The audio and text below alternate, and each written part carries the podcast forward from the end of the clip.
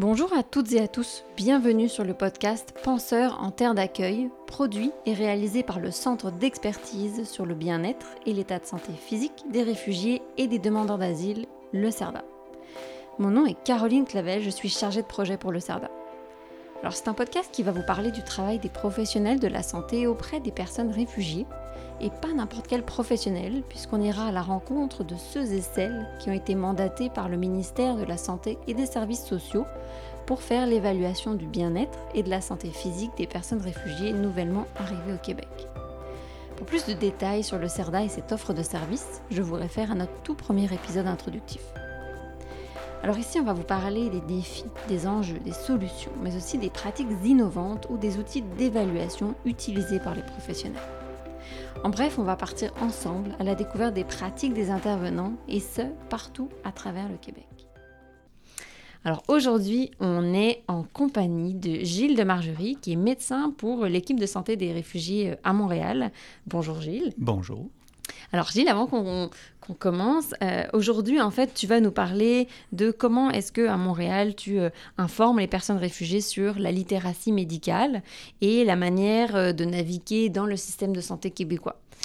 Est-ce que tu peux nous dire rapidement qui tu es, qu'est-ce que tu fais, depuis combien de temps tu es l'équipe de santé des réfugiés de Montréal?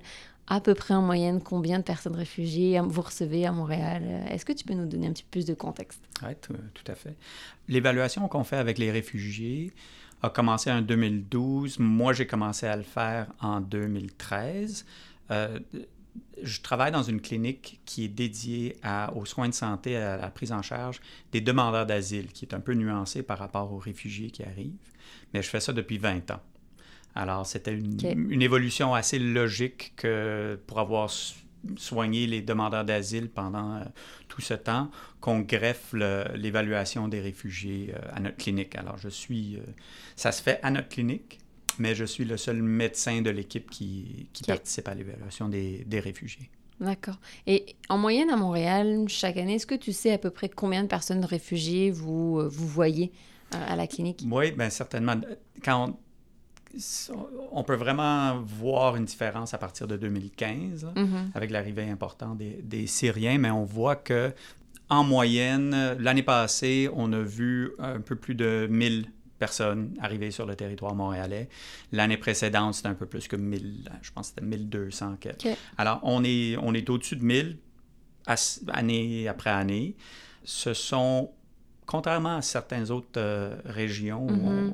on, évalue les, réfugiés, beaucoup plus de réfugiés parrainés par la communauté que des, réfugiés parrainés par l'État.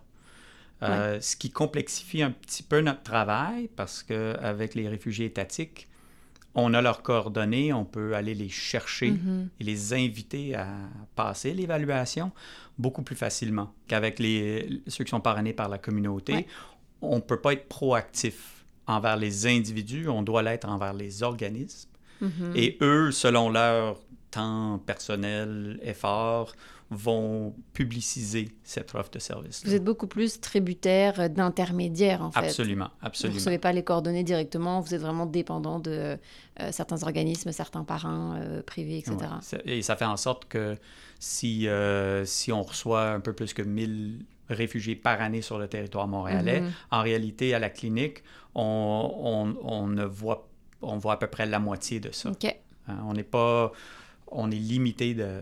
Il y a un autre 50 qui, mhm. qui sont très difficiles à accéder. Oui, je comprends.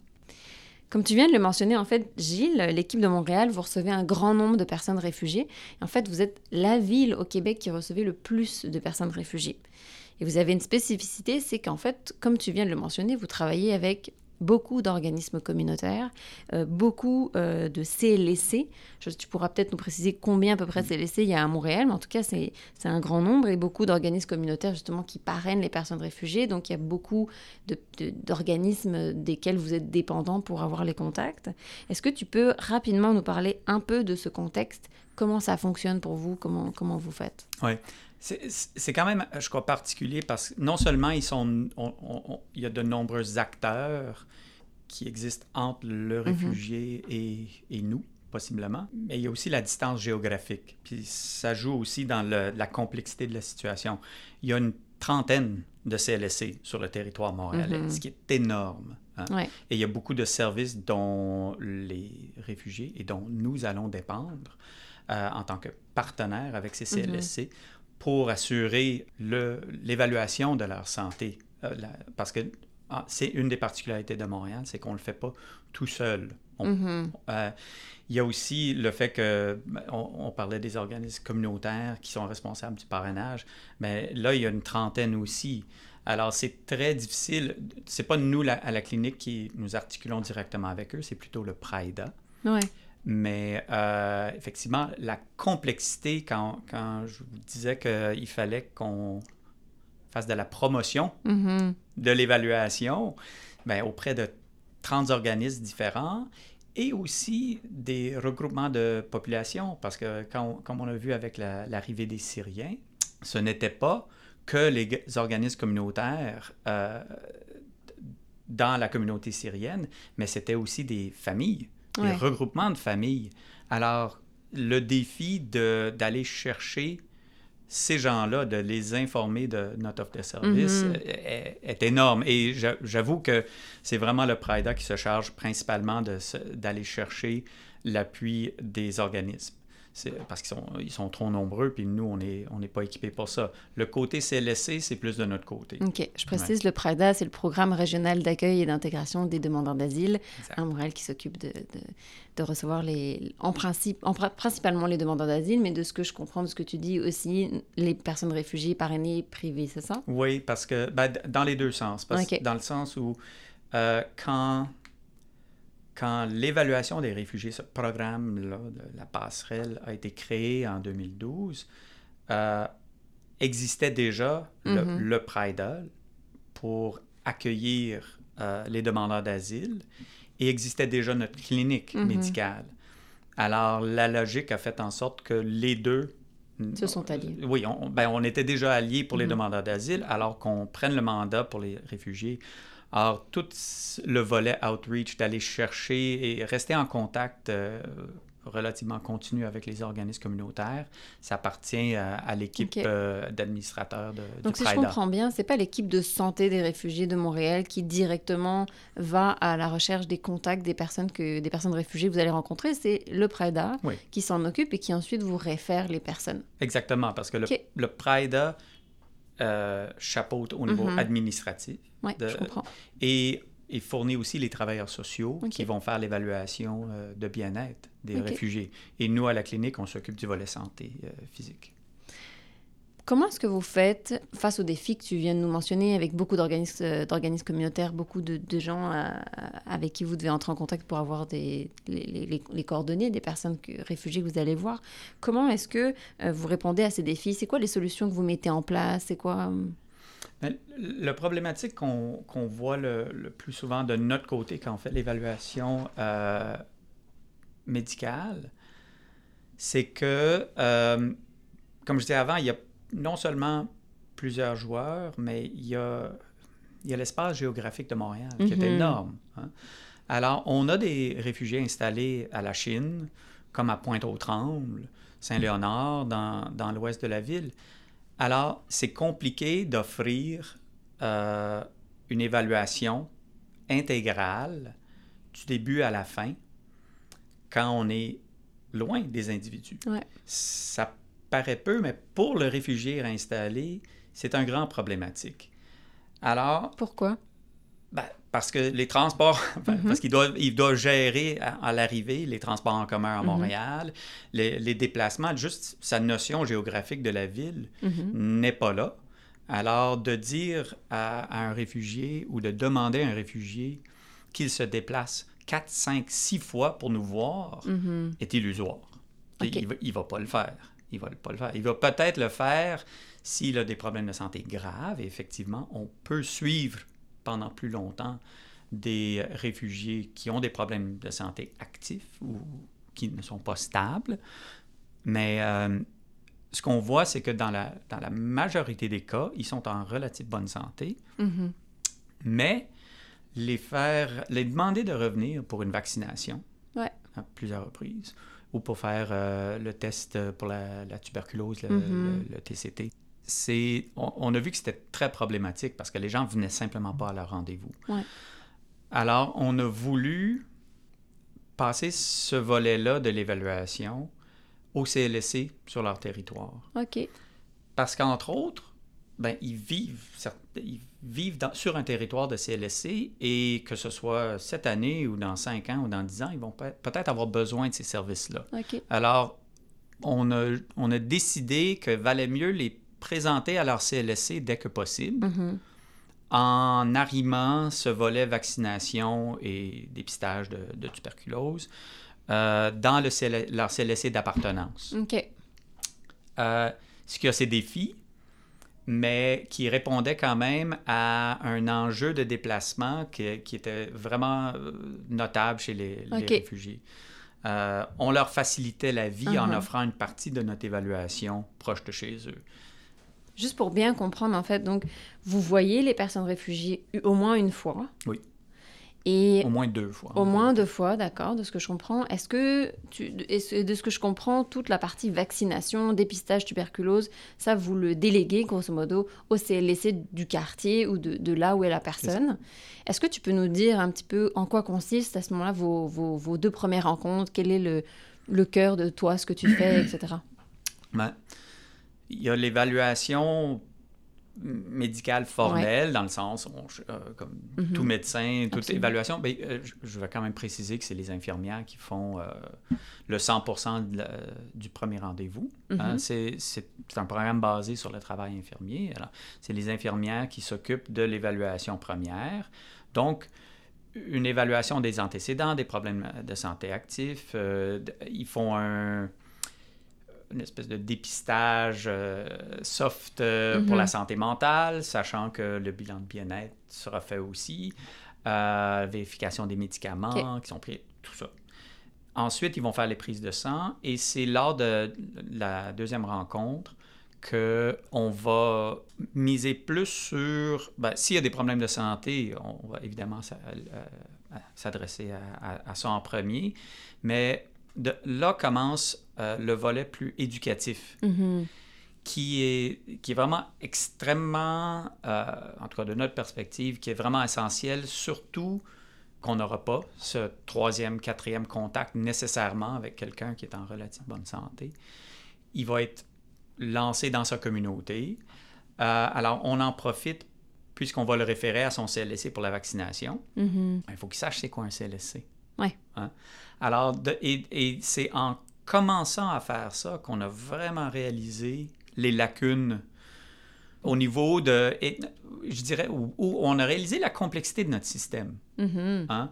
Et euh, je pense que les, toutes les cliniques qui font de l'évaluation des réfugiés euh, le notent aussi, mais c'est, c'est, c'est notable et c'est inquiétant de notre côté parce que justement, ils vont bientôt quitter notre petit CLSC qui est à 10 km de chez eux et qui, ne revisiteront pas. Alors, on doit s'assurer d'un minimum de compréhension globale du système, ainsi que précis, s'ils ont des problèmes de santé précises, pour qu'ils puissent s'y retrouver.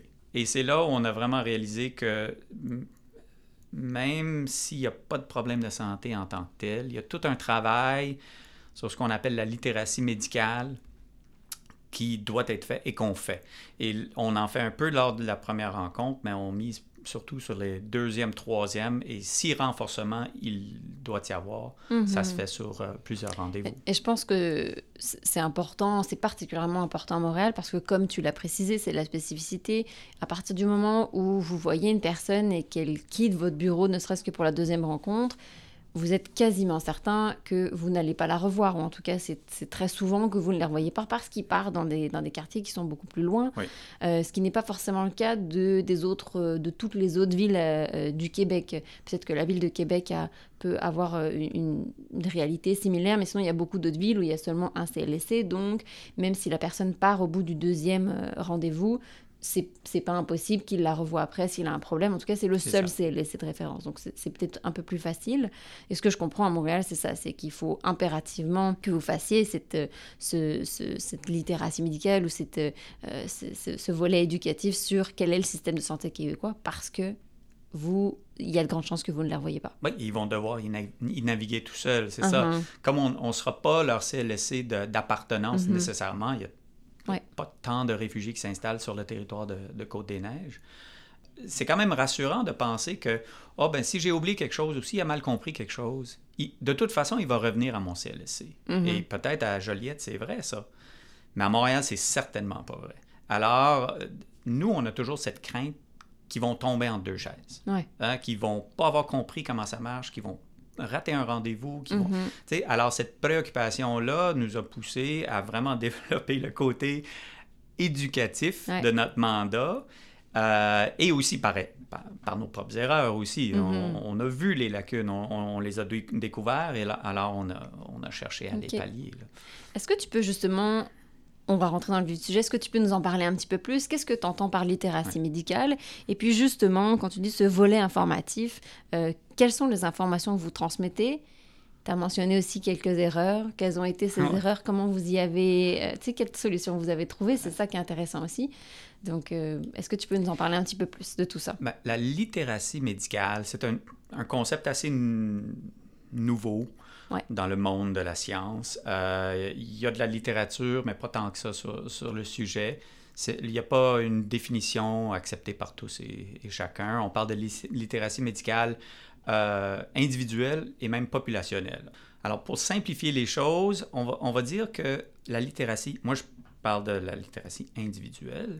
Euh, et c'est cette capacité individuelle d'accéder à de l'information, de comprendre l'information, de pouvoir l'évaluer, mm-hmm. ça implique un jugement, et de communiquer ses besoins aussi, afin de promouvoir sa propre santé, ou de le maintenir, ou de l'améliorer. Donc, c'est vraiment toute cette connaissance intrinsèque de la santé et du système de santé qui nous permet de, de chercher ce dont on a besoin dans un mhm. système. Parce que le système québécois est extrêmement généreux, mais elle est extrêmement compliquée aussi. Et ce qui est fascinant, ce qu'on voit avec les réfugiés, c'est que ben, tous les systèmes sont différents dans chaque pays. Il n'y a pas un système qui est pareil. Alors, le commun des Québécois, moi je prends toujours l'exemple de quelqu'un qui est diabétique pour la première fois, mais quelqu'un qui est né au Québec. Je, je, vais lui dire, bon, ben, inquiétez-vous pas, euh, euh, vous connaissez certainement quelqu'un qui, qui, fait de l'hypertension ou de la haute pression. La notion même de c'est quoi, il y a de fortes chances que la personne ait connu quelqu'un qui. Et ou il connaît certainement quelqu'un qui prend un médicament de façon mm-hmm. chronique. Hein. Alors, la notion de c'est quoi la une maladie chronique est, un peu connue. Mm-hmm. Euh, l'importance de ça, l'idée de simplement de savoir c'est quoi une médecine préventive. Hein. De dire, je me sens bien présentement, mais je, prends, je vais prendre ce médicament-là pour prévenir les conséquences de, quelque chose dans 10-15 ans. Mm-hmm. Et ensuite, donc ça, c'est d'intégrer c'est quoi problématique de santé, de décider que je vais faire quelque chose par rapport à ça et comment m'y prendre ensuite. Euh, changement de régime, euh, exercice, toute cette mm-hmm. notion de changer la façon que je vis pour être en meilleure santé, prendre des médicaments. Alors, on est dans une société, moi je suis formé comme professionnel au Québec et le commun des Québécois nés ici a grandi dans cet environnement-là et dans ce système-là. Alors, par osmose, jusqu'à un certain point, mm-hmm. euh, la personne va mieux comprendre mes indications par rapport à ça. Tandis que quand on arrive d'un milieu où le système de santé est complètement différent, mm-hmm. euh, il y a des pays où il n'y a pas de santé préventive, à part la vaccination, des dépistages de maladies chroniques, il n'y en a pas. Mm. Hein? Alors, on peut imaginer les lacunes d'information, et c'est pas juste de l'information, mais c'est vraiment de, la compréhension puis de l'intégration de, du message de santé mm-hmm. pour bien le réaliser à la longue. Et c'est compliqué à tous les niveaux. À tous les niveaux, à chaque fois qu'on a l'impression qu'on a bien expliqué quelque chose ou que quelqu'un a bien intégré quelque chose, on, va apprendre qu'il y a eu. Il a, a mal interprété autre chose. Alors, c'est là le défi. Le défi, c'est vraiment de rendre les gens le plus autonomes possible parce que justement, euh, ils vont devoir l'être. Et alors, est-ce que tu peux nous dire justement euh, un petit peu plus qu'est-ce que tu leur donnes justement comme information? Comment est-ce que, comment est-ce que tu, peut-être dans les grandes lignes, décris ce système? Comment est-ce que tu t'assures que les personnes ont bien compris? Tu sais, Maintenant que vous avez développé un peu cette expertise à Montréal, en mm. tout cas ce volet euh, que vous faites vraiment souvent, qu'est-ce que, qu'est-ce que vous dites? Comment, comment tu le mènes? Ouais, ben, c'est, c'est variable. C'est, rare qu'il y ait un message uniforme pour tout le mhm. monde. C'est sûr qu'on va euh, passer du temps à expliquer c'est quoi, comment fonctionne le système de santé, puis l'universalité des soins, la gratuité des soins. Parce que c'est quelque chose qui est pas du tout superposable à beaucoup de pays. Il y a des gens qui arrivent de pays où tous les services se payent, il y a d'autres pays, d'autres gens qui arrivent de pays où les services sont gratuits, mais sont uniquement curatifs. OK. Il y a d'autres pays où il y a deux systèmes et la personne devant moi, la Syrie est un superbe exemple parce que j'avais souvent des patients qui étaient dépendants du système public, mhm. qui étaient relativement peu performants. Et euh, donc les attentes de cette personne-là étaient très différente de la personne qui était de classe moyenne haute, qui avait toujours eu des soins privés à des frais assez modiques. Mm-hmm. Alors, les attentes et la, compréhension de la, santé, ce qu'on peut faire pour, pour être en santé et qui on peut consulter, c'est autre chose. Alors, on se doit d'expliquer le système public mm-hmm. et ironie de la. Quand vous y, vous y pensez, là, au Québec, quand, quand, je décris les cliniques, je parle des cliniques, les CLSC, comme cliniques publiques. Mais les autres cliniques, ce sont des cliniques privées. Mais c'est bien juste au Canada qu'on a des cliniques privées où on ne paye pas la consultation. c'est un non-sens pour la majorité des gens sur la planète Terre. si je consulte une clinique privée, je sors de l'argent de ma poche. Or qu'au Québec, au Canada, c'est pas comme ça. Privé, ça veut simplement dire que les médecins gèrent la clinique. Alors déjà ça, expliquer ça à, quelqu'un qui vient d'arriver, qu'ils peuvent consulter n'importe quand dans une clinique privée et pas payer la consultation, déjà, il y a des points d'interrogation qui sautent. Ah, mais, alors ça, c'est le B à bas. Expliquer, donc on, est, on explique système privé euh, versus public dans leur pays versus chez nous on explique un peu le, le, modèle de soins axé sur le médecin généraliste. Et là encore, c'est quelque chose qui est très étrange pour beaucoup de patients, parce qu'il y a beaucoup de pays où il n'y a pas de médecin généraliste. Mm-hmm. Si j'ai mal dans la poitrine, je vais voir un cardiologue, même si ce n'est pas mon cœur. Alors de convaincre quelqu'un que en, tant que généraliste, je suis capable d'évaluer votre douleur dans la poitrine, même si je ne suis pas cardiologue, c'est pas évident. Hein? Alors, il y a tout un réajustement de, des attentes que les, individus peuvent avoir et des services et d'informations de, sur les services qui peuvent être offerts et par qui. OK. C'est compliqué. Oui, j'imagine. Mais, euh, et mais cette description-là, à mon avis, est, essentielle. Parce qu'on on finit toujours par expliquer un peu euh, les services qui sont offerts dans les CLSC. Ouais. Par le biais de ça. C'est important pour nous avec notre évaluation parce que justement, on va éventuellement les référer vers un CLSC. Mais aussi pour essayer de faire un peu d'éducation par rapport à comment utiliser efficacement un système pour désengorger les urgences, pour utiliser les sans rendez-vous, parce que ces gens-là vont devoir utiliser les sans rendez-vous, comme ils n'auront pas de médecin de famille tout de mm-hmm. suite. Alors, c'est de les outiller sur le système pour qu'ils se débrouillent le, mieux possible euh, avec ça. Donc, ça, c'est au niveau du système. Ouais. Si j'ai un jeune homme en santé devant moi, je ne vais pas commencer à lui parler de c'est quoi une maladie chronique. Hein? Mm-hmm. Mais c'est sûr que si j'ai quelqu'un chez qui je viens de découvrir un diabète ou une hypertension, je vais devoir le faire. Alors, il y a aussi un volet d'éducation sur la santé. Ce qui peut, ce qui n'est pas forcément compliqué si les gens ont des notions euh, de, de, santé euh, de, leur mm-hmm. pays d'origine. Mais il y en a qui ne l'ont pas. il y en a qui l'ont pas du tout, comme je disais. Il y, en a pour qui une la médecine préventive, traiter une maladie chronique asymptomatique ne fait pas sens. Hein. Alors ça, c'est plus laborieux. Euh, en Heureusement, quelque part, ça nous prend souvent plusieurs rendez-vous pour stabiliser la, mm-hmm. maladie. Alors, on a plusieurs rencontres possibles pour euh, faire cette éducation-là. C'est pas juste euh, une rencontre d'une demi-heure qui, qui, est, qui est à notre disposition. Ça, ça c'est donc ça, c'est ça dépend plutôt des, des problématiques de santé ou pas.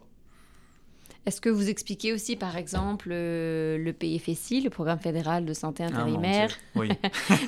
et, justement, à quel, euh, à quel service ils ont accès euh, Alors, je sais bien que le PFSI, c'est beaucoup plus habituellement pour les personnes en demande d'asile. Là, on parle dans ce podcast-là des personnes réfugiées, donc des personnes qui ont déjà obtenu le statut de réfugié et qui ont un statut de résidence permanente au Québec.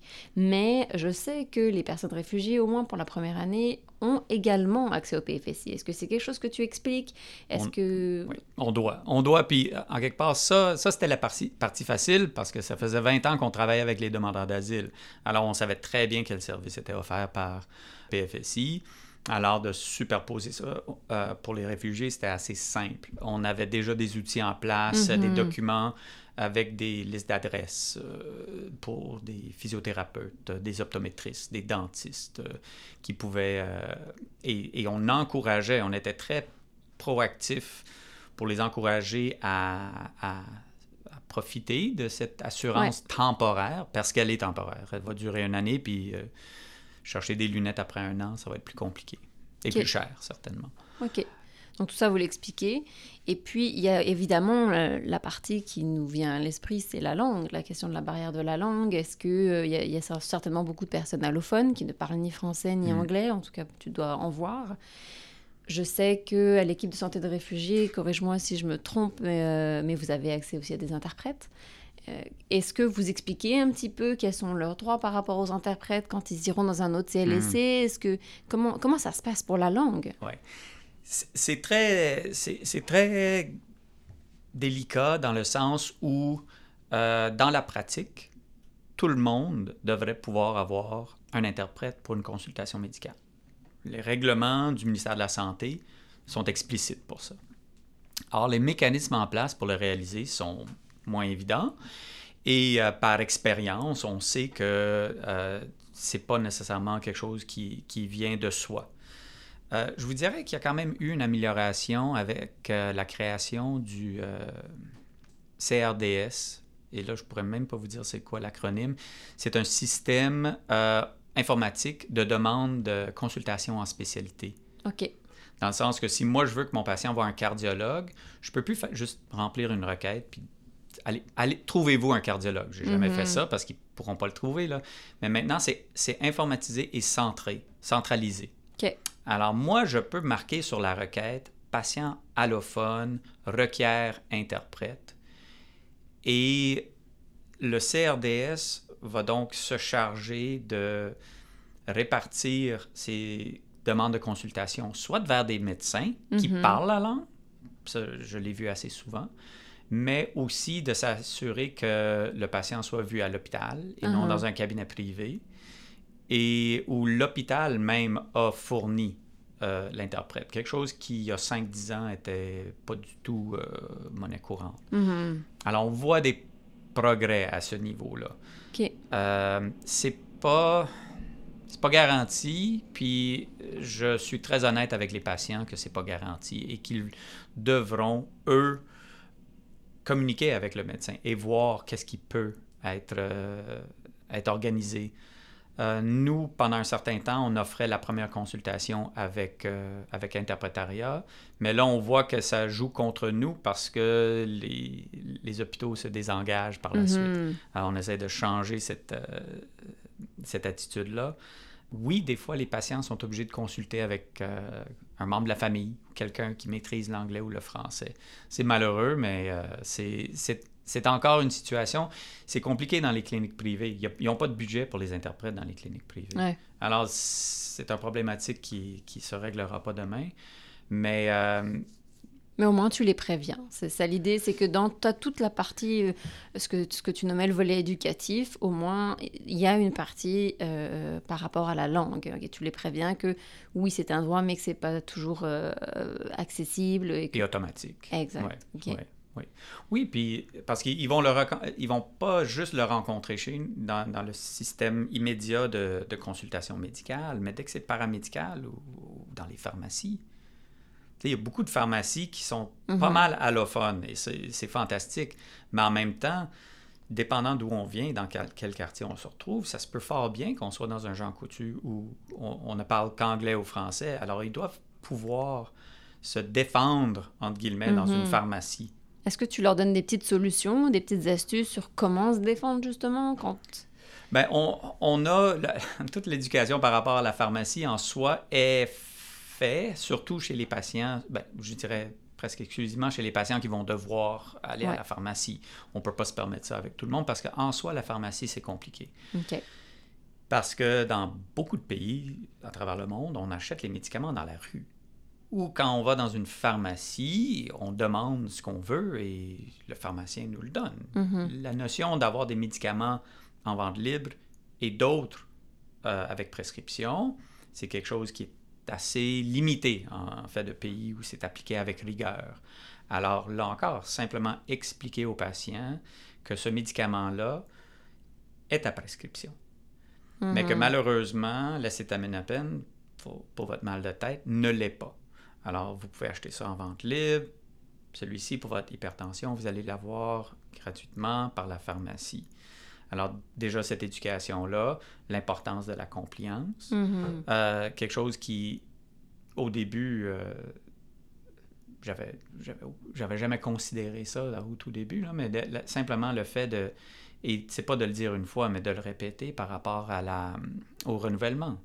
C'est, c'est fabuleux. C'est impressionnant à quel point que les gens n'intègrent pas la notion des, euh, des renouvellements ils vont arrêter un médicament parce que la bouteille est vide. Et pas, en dépit du fait qu'on a expliqué que c'était une maladie chronique et que c'était quelque chose qui devait se traiter pour la vie, hmm. ils vont intégrer ça, mais ils vont pas nécessairement se souvenir du fait que quand ma bouteille est vide, il faut que je retourne à la pharmacie. Alors, et on... Là encore, le défi, c'est de les outiller par rapport à ça. On ne peut pas communiquer avec toutes les pharmacies. On, S'il y, a mm-hmm. 30 CLSC sur l'île de Montréal, combien de pharmacies il doit y avoir? Mhm. Est-ce que vous avez justement peut-être développé des outils que vous leur donnez, des documents? Est-ce qu'il y a des choses comment... Est-ce que vous avez développé une documentation que vous leur laissez pour qu'ils s'y réfèrent ou, pas? Par rapport à la pharmacie, on n'a pas vu que c'était nécessaire.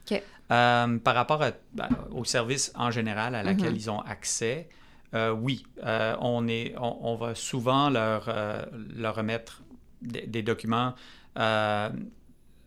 pour faciliter l'accès. Surtout parce que quand on donne congé et quand on sait que cette personne-là va devoir consulter le CLSC éventuellement ou un sans rendez-vous, on a préparé des, euh, des listes de sans rendez-vous avec leurs heures d'ouverture. Heureusement, il y a des sites web qui nous fournissent ça de façon assez accessible.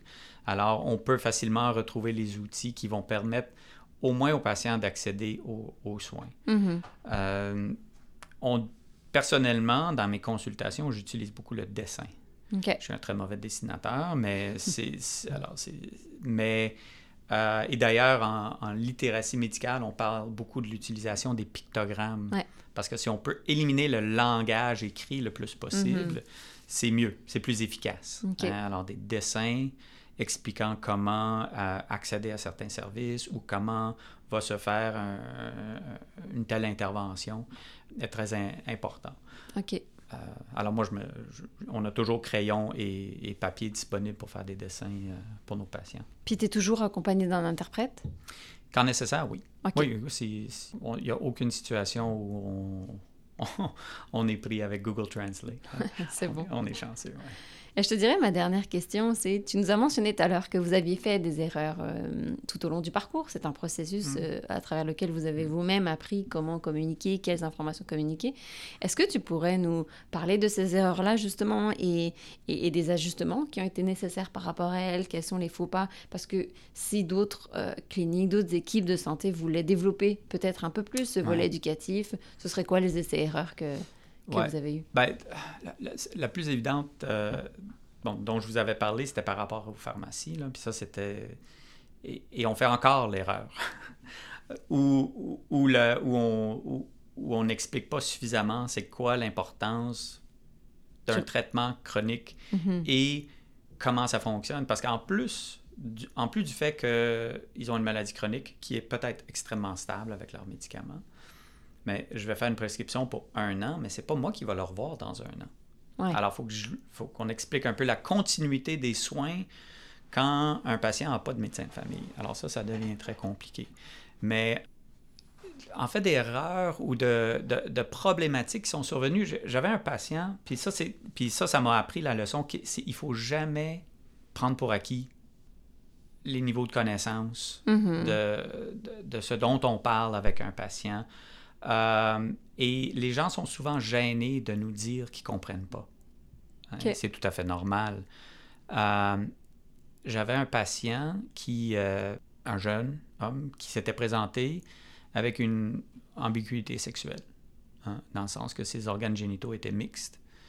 Et ça nous a pris beaucoup de consultations avec des spécialistes pour comprendre ce qui en était. Est-ce que c'était endocrinien, euh, endocrinologique ou est-ce que... Mm-hmm. Enfin, c'était pas génétique. C'était particulièrement compliqué. Mais de suivre ce jeune homme à travers ce parcours-là et de, de voir ou de ne pas voir au début les interrogations qu'il pouvait avoir. Puis rétrospectivement, je me dis, oh mon Dieu, je suis donc un cave. Je n'ai pas remarqué il, était venu me voir au moment de, Il avait rencontré un gynécologue parce qu'il avait, il avait des organes génitaux internes féminins et il y avait question de chirurgie. Alors, il était venu me voir et il était complètement perdu par rapport à ça. Mm-hmm. Et c'est là où j'ai réalisé, puis j'ai, je suis retourné dans mes notes au début du premier rencontre pour réaliser que, ben oui, ce, jeune homme-là a, a grandi en migrant à travers l'Afrique. Mm-hmm. Il a quitté son pays d'origine à l'âge de 12 ans, se croyant un garçon. Il y a eu une menstruation deux ans plus tard dans, dans un pays étranger. Alors, mm-hmm. il a, il a, fallu que quelqu'un lui explique comme, comme ça se pouvait, ce qui lui arrivait. Mm-hmm. Déjà que je ne sais pas à quel point que la personne comprenait exactement ce qui se passait, parce que ce, ce jeune homme-là s'est toujours identifié comme un homme.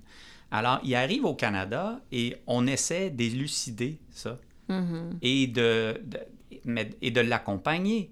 Parce que, ultimement, c'est difficile, ce genre de situation-là. C'est lui qui choisit. Hein? Mm-hmm. Nous n'allons pas dicter quoi que ce soit envers euh, ce patient-là. Alors, toute la notion de prendre une décision éclairée mm-hmm. par rapport à... Et, et c'est ce qui m'a frappé, c'est quand, quand il, m'a, il était venu avec, après avoir rencontré le gynécologue, qui lui avait proposé une chirurgie, et j'ai réalisé, merde, il n'a aucune idée de l'anatomie. Il n'a aucune notion mm-hmm. de ce qu'il a en lui. Alors là, j'ai, été obligé, ben on a recédulé un autre rendez-vous, et là, j'ai littéralement fait un cours d'anatomie avec lui. Mm-hmm. Parce que c'était impossible pour ce jeune homme-là de, d'accepter ou pas une chirurgie. En, il, il était, c'était pas un consentement. Mm-hmm. C'était impossible alors ça, c'est est-ce que c'était une erreur? Ou... Ben, ben, disons que c'est se rappeler que, parce que c'est certain qu'en tant que professionnel de la santé, c'est quelque chose que vous entendez, que vous faites au quotidien, c'est quelque chose... Mm. Et, et, un peu comme, euh, comme quand on fait du vélo, on, oublie au bout d'un moment comment, comment expliquer à, faire du vélo, c'est pas facile. Et donc je pense que, euh, ce que tu, de ce que je retiens de ce que tu dis, c'est toujours penser à reprendre parfois des choses qui nous paraissent qui, les, les, plus de base, comme même expliquer l'anatomie, comme mm. expliquer le fonctionnement d'une pharmacie, le renouvellement d'une mm. prescription. C'est ça un peu que tu dis, ne jamais prendre pour acquis qu'une personne va savoir ce qui pour nous, ou ce qui pour toi, ou ce qui pour une infirmière, ou à un moment donné, euh, pourrait avoir l'impression que c'est une information évidente. Oui, ça n'existe pas le gros bon sens. Le gros bon sens par rapport au système santé, euh, par rapport à son corps humain, euh, ça n'existe pas. C'est oublier que, effectivement, comme tu le mentionnais tout à l'heure, quand une personne est née au Québec, il y a des choses qui lui paraissent évidentes qui euh, ne le sont pas forcément pour des personnes qui sont nées dans un autre pays que le Québec. Ben c'est qu'on apprend avec le temps. Mm-hmm. Et ces gens-là n'ont pas eu le temps. Hein? Et en plus, quand on est ici, on grandit ici, c'est le seul système qu'on connaît. Que mm-hmm. quelqu'un qui arrive, un adulte, doit oublier certaines parties de son système de santé. Et en, en, même temps qu'il intègre les nouveautés du système euh, québécois. Alors, c'est. Oui, c'est de, de rien prendre pour acquis. On répète beaucoup. On répète, on répète, on répète. Mais aussi, puis c'est là où euh, cette, ma leçon de ce jeune homme-là, c'était aussi d'être plus à l'écoute. Mm-hmm. Dans le verbal puis le non-verbal, de ce. Sais, quand il y a des points d'interrogation dans les yeux ou, ou pas, ou quand est-ce que une information est, semble être saisie ou pas? C'est pas évident, il n'y a pas une science derrière ça, mais il faut être à l'écoute, il faut répéter, répéter, répéter. Puis dans notre, dans notre système ou dans notre situation de CLSC, comme on n'est pas nombreux, mais au moins on travaille, on, on essaie d'avoir un même message. Mm-hmm. L'infirmière, l'infirmière praticienne, moi, l'ATS, on répète les mêmes messages. Alors, c'est pas juste moi qui l'a dit deux fois. Je l'ai dit deux fois, mais l'infirmière l'a dit trois fois parce que c'est elle qui a fait de l'éducation par rapport au diabète. Et puis c'est la travailleuse sociale qui a renforcé le message. Alors le travail interdisciplinaire est super important, qu'on véhicule toujours les mêmes messages clés. Ça, c'est fondamental ce sera ma toute, toute dernière question. J'avais dit que c'était la dernière avant, mais cette fois, c'est vraiment la dernière. Est-ce que, euh, justement, par rapport à, ce travail en équipe, est-ce que vous vous parlez entre vous? Est-ce que euh, vous avez, euh, dans ce volet éducatif, des points où vous vous êtes dit, OK, il faut tous qu'on s'entende, qu'on aborde tel et tel sujet? Quand tu dis que tu sais que la travail social va répéter, l'infirmière va répéter, est-ce que c'est parce mm. que vous vous parlez d'un patient en particulier ou de manière plus globale de ce volet éducatif? Ben, quand on a monté l'évaluation, on a on a énuméré ce qu'on voulait faire cliniquement. Hein, on a mm-hmm. défini ce que l'évaluation comprenait, mais on a aussi défini ce que le volet informatif devait comprendre aussi. Alors oui, ça, euh, je pense qu'il y a une vision très claire entre les, euh, différents euh, joueurs mm-hmm. sur, les messages clés. Mais ça, c'est plus les messages globaux. Hein. Mais dans l'individuel, quand la personne est diabétique, mm-hmm. Il y, a certains points très précis. Euh, on a aussi des... Quand les patients sont plus compliqués, ben là, on a un peu plus de luxe de temps. Mm-hmm. Hein, on les voit, revoit plus souvent. Les TS les revoit aussi. Souvent, si c'est compliqué d'un bord, c'est aussi compliqué, compliqué de l'autre bord. Alors, on, réussit à... C'est vraiment avec ces patients-là qu'on réussit peut-être mieux, mm-hmm. hein, parce que c'est nécessaire. En plus, leur cas est compliqué.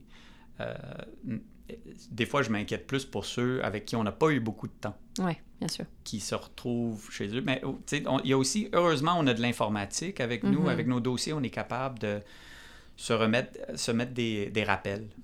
Euh, moi, j'ai des patients encore que j'ai vus il y a deux ans, mais je sais qu'ils doivent passer tel test annuellement. Puis euh, s'ils n'ont pas de médecin de famille, ben, ça, va être moi qui va les, les rejoindre pour, euh, pour assurer le suivi.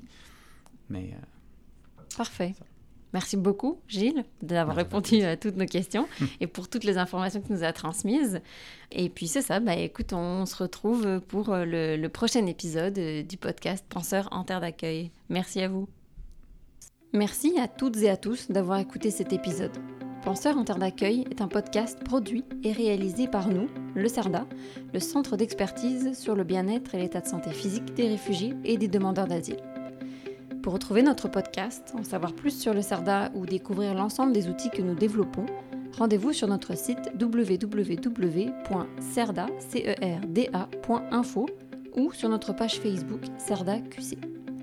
Enfin, si vous avez des questions, des suggestions ou des commentaires concernant ce que vous venez d'entendre, n'hésitez pas à nous écrire à l'adresse courriel qui se trouve dans le descriptif de chaque épisode. Merci.